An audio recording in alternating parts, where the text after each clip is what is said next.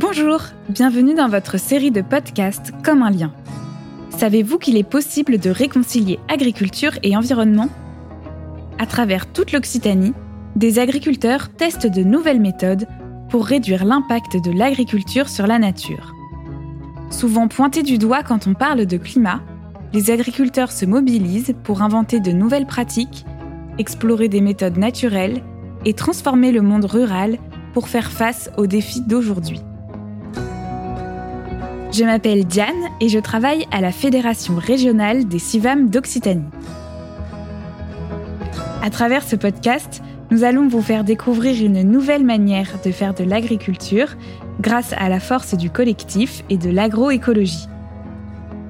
Nous irons à la rencontre d'agricultrices et d'agriculteurs qui font bouger les lignes en s'engageant pour une véritable autonomie des fermes et une agriculture plus durable.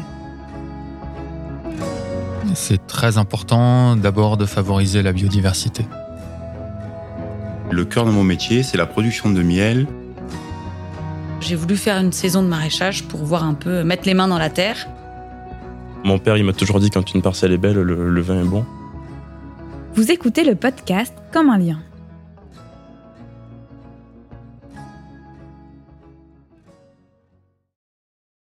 Le nom du pêche d'André ne vous dit rien? Et pourtant, c'est l'un des plus anciens domaines viticoles du Minervois.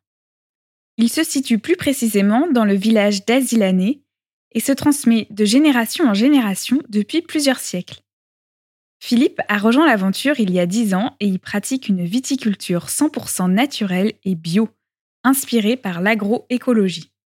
Si le domaine a toujours été conduit sans la chimie, aujourd'hui ce viticulteur souhaite aller encore plus loin et cherche de nouvelles alternatives au cuivre et au soufre. L'une des solutions qu'il explore s'appelle le thé de compost oxygéné. Pour mieux comprendre sa démarche et tenter d'en savoir plus sur le TCO, je suis allée à sa rencontre avec Laura, animatrice pour l'association Chemin Cueillant.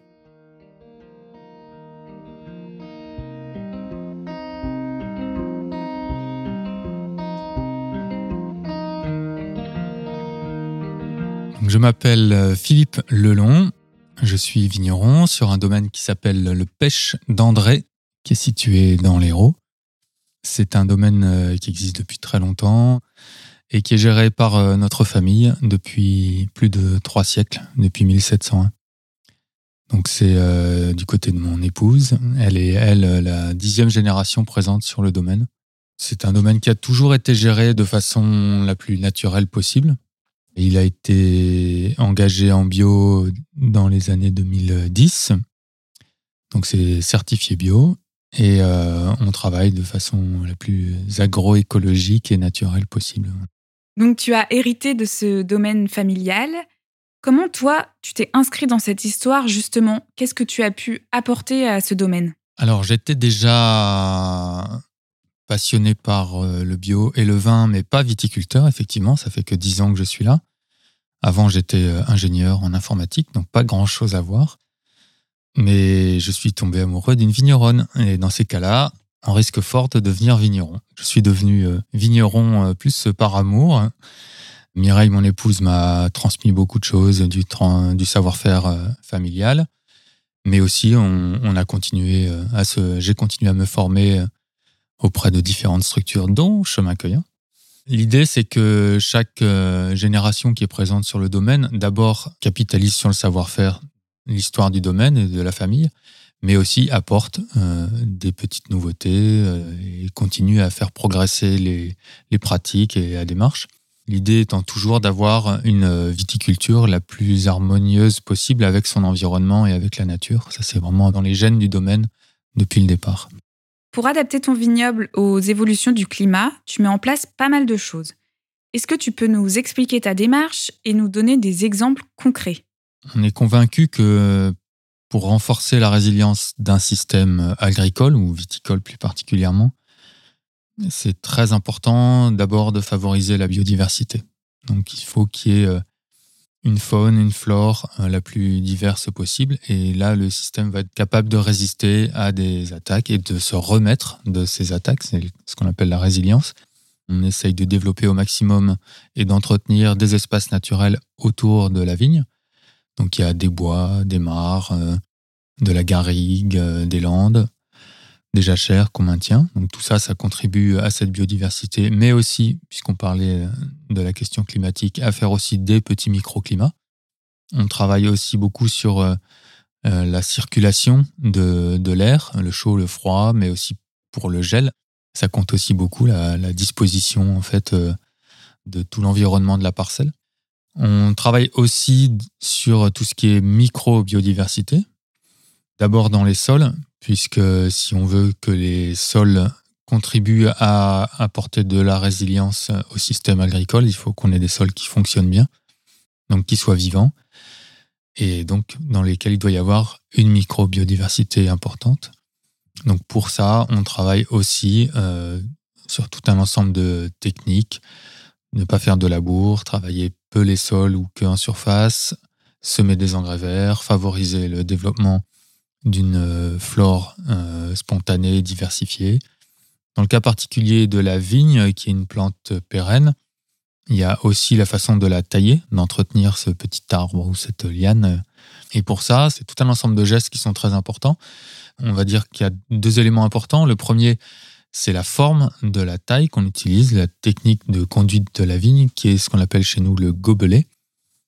Et cette technique, qui est la technique traditionnelle, ancestrale euh, dans le Languedoc, permet d'avoir une très bonne adaptation aux conditions climatiques qu'on peut avoir ici, puisqu'on va avoir autour de ce petit arbre, finalement, euh, les rameaux qui vont euh, se pencher et faire de l'ombre aux grappes et aux pieds de souche. Ça veut dire qu'il n'y a pas de fil de fer, pas de palissage dans aucune de nos vignes. Et l'autre point aussi, c'est qu'on essaye de développer ce qu'on appelle les techniques de taille douce, qui sont tout un ensemble de gestes techniques qui permettent de faire en sorte que dans la vigne, il y ait surtout du bois vivant et très peu de bois mort. Et plus il y a de bois vivant dans la vigne, plus ce bois vivant va lui permettre de résister aux attaques de pathogènes, de résister à euh, des conditions climatiques plus extrêmes donc ça apporte beaucoup de résistance et de résilience naturellement à la vigne et donc ça va permettre de faire moins de traitements plus naturels euh, sans qu'on ait pour autant de mauvais résultats en termes euh, de pathologie.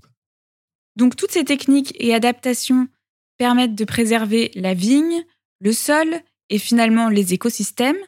Et dans cette démarche, tu souhaites également trouver des alternatives au cuivre et au soufre. J'ai entendu parler du thé de compost oxygéné. Qu'est-ce que c'est? Alors, l'idée de départ derrière cette histoire du thé de compost oxygéné, c'est toujours euh, de travailler avec la vie plutôt que contre la vie pour lutter contre des pathogènes. Alors là, de quels pathogènes il est question? Ce sont des champignons, pour faire simple. Donc, euh, oïdium et mildiou, qui vont se développer sur la vigne, principalement sur les feuilles. Et là, ce qu'on s'est dit, c'est que plutôt que d'essayer de les tuer, on allait essayer de favoriser d'autres champignons qui pourraient les empêcher de se développer en ayant pris leur place. Donc on va essayer d'implanter sur le feuillage d'autres champignons que les champignons pathogènes. Concrètement, ça veut dire qu'on va réaliser un compost, qui est donc une espèce de bouillon de culture avec plein de micro-organismes dedans. On va ensuite le diluer dans de l'eau, faire développer encore plus ces micro-organismes. C'est ce qu'on appelait le thé de compost. Ce thé de compost, il est oxygéné, c'est pour ça qu'on dit TCO, parce qu'on fait buller de l'air dedans, l'idée étant de favoriser encore plus la multiplication et le développement de toutes ces petites bêtes euh, microscopiques. Et ensuite, on va pulvériser ça sur les plantes, sur les vignes, pour que sur la feuille, la place soit prise avant que le champignon n'arrive. On a fait ça euh, dans le cadre de l'association Chemin Cueillant avec un protocole euh, très scientifique de mise en place de cette expérimentation sur plusieurs domaines, dont chez nous, mais pas uniquement.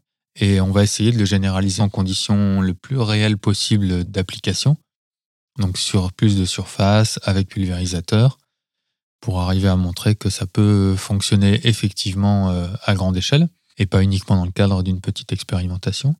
Les premiers résultats qu'on a eus montrent que c'est des choses qui fonctionnent plutôt en début de campagne, donc avant que les pathogènes soient déjà très fortement implantés.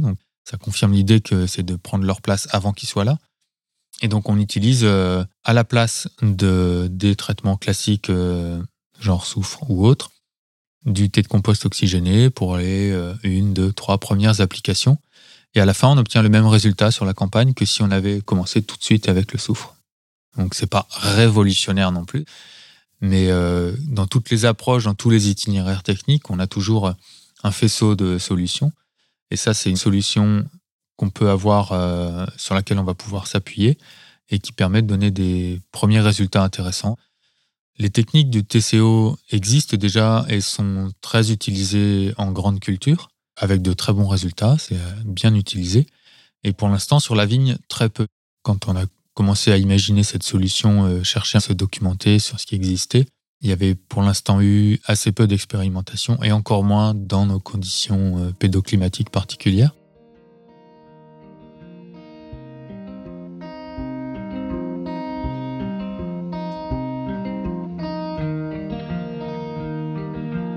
Je m'appelle Laura, je suis animatrice technique pour l'association Chemin Cueillant. C'est une association qui cherche à fédérer et accompagner les paysans et paysannes en Minervois en agroécologie. Et on est notamment porteur d'un GI2E, donc un groupement d'intérêt économique et environnemental, qui va donc être un groupe de travail de paysans qui vont travailler sur une certaine thématique, et notamment sur la thématique des alternatives aux produits phytosanitaires. Et c'est en partie dans ce cadre-là qu'on va travailler sur le thé de compost oxygéné. On a écouté Philippe qui nous a raconté son expérimentation avec le thé de compost oxygéné. C'est une thématique sur laquelle tu travailles depuis plusieurs années, je crois. Est-ce que tu peux nous en dire un peu plus?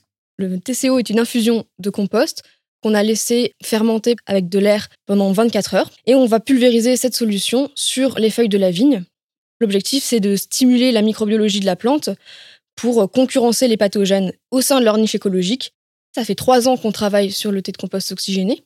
On a commencé par déjà essayer de comprendre comment on pouvait faire le thé de compost oxygéné, quelle était la meilleure recette à utiliser pour nous, en essayant d'utiliser des ressources locales. L'année dernière, on a fait ça sur euh, dix 10 parcelles, où à chaque fois, on avait un témoin non traité, une partie traitée au thé de compost toute l'année et une autre partie euh, avec le traitement habituel du vigneron. On a aussi fait des tests sur la microbiologie du thé de compost et de des feuilles de vigne donc on a vu que quand on appliquait du thé de compost, on avait une explosion des micro-organismes. On a pu vérifier qu'on n'avait pas de pathogènes humains ou végétal dans le thé de compost qu'on a fabriqué. Donc après cette troisième année d'expérimentation, qu'est-ce que tu envisages?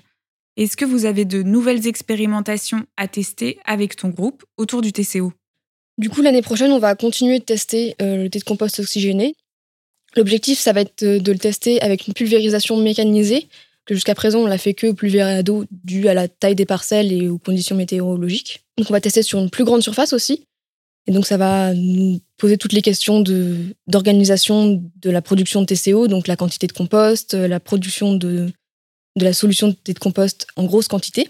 Et on va aussi euh, chercher à tester possiblement cette solution sur d'autres cultures comme le maraîchage. Et donc on va essayer de se pencher un peu là-dessus aussi avec notre groupe de travail.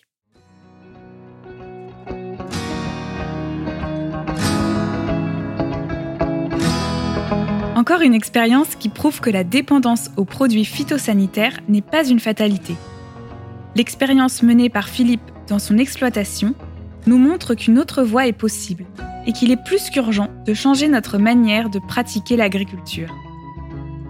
Si cette expérience vous a inspiré et que vous avez envie d'en savoir plus, alors rendez-vous sur le site de l'association Chemin Cueillant où vous retrouverez de nombreuses informations sur le projet Microbiophyto.